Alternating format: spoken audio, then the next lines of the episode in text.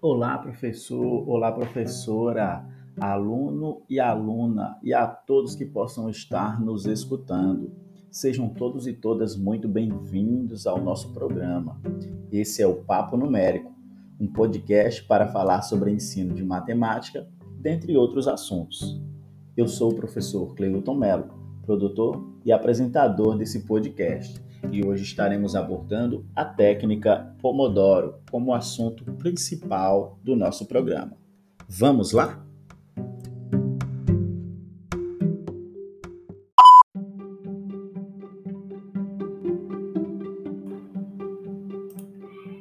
Vocês sabem o que é a técnica Pomodoro? Essa técnica de estudos não é tão recente. Ela surgiu entre o final dos anos 80 e o início dos anos 90.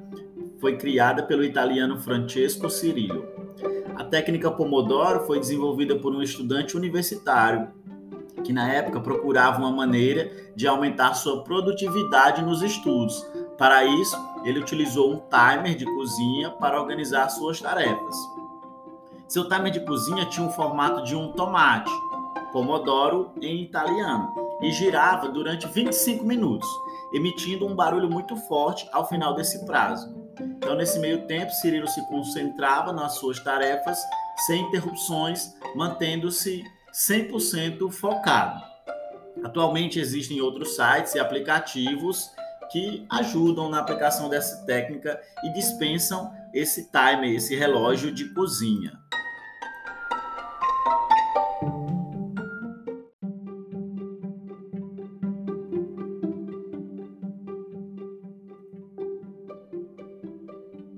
Essa técnica se baseia na ideia de que dividindo o nosso fluxo de trabalho em blocos de concentração intensa, conseguimos melhorar a agilidade do cérebro e estimular o nosso foco. Em outras palavras, melhoramos nossa gestão do tempo e ficamos mais eficientes.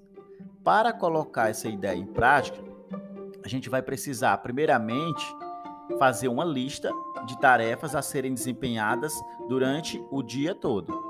Depois, basta dividir o tempo em períodos de 25 minutos, chamados pomodoros, e trabalhar ininterruptamente em suas tarefas nesses períodos.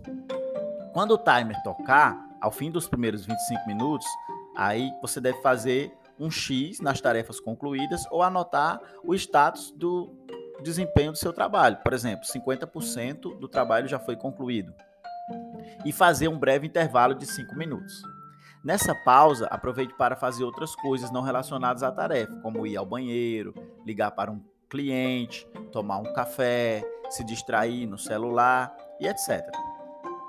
A cada quatro ciclos, faça uma pausa maior, entre 15 e 30 minutos, para descansar. Esses intervalos entre os pomodoros são fundamentais para oxigenar o cérebro e aumentar a agilidade mental. Vale lembrar que essas medidas de tempo são apenas as sugeridas no método clássico. Nada impede que você encontre o seu próprio equilíbrio e o período de descanso ideal.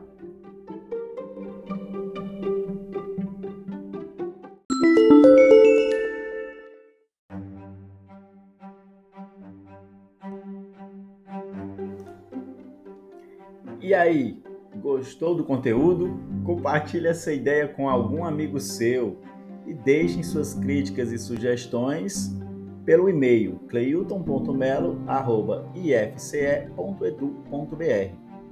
Obrigado por nos acompanharem até aqui e um grande abraço para você que nos escuta. Até o próximo episódio, galera. Tchau, tchau.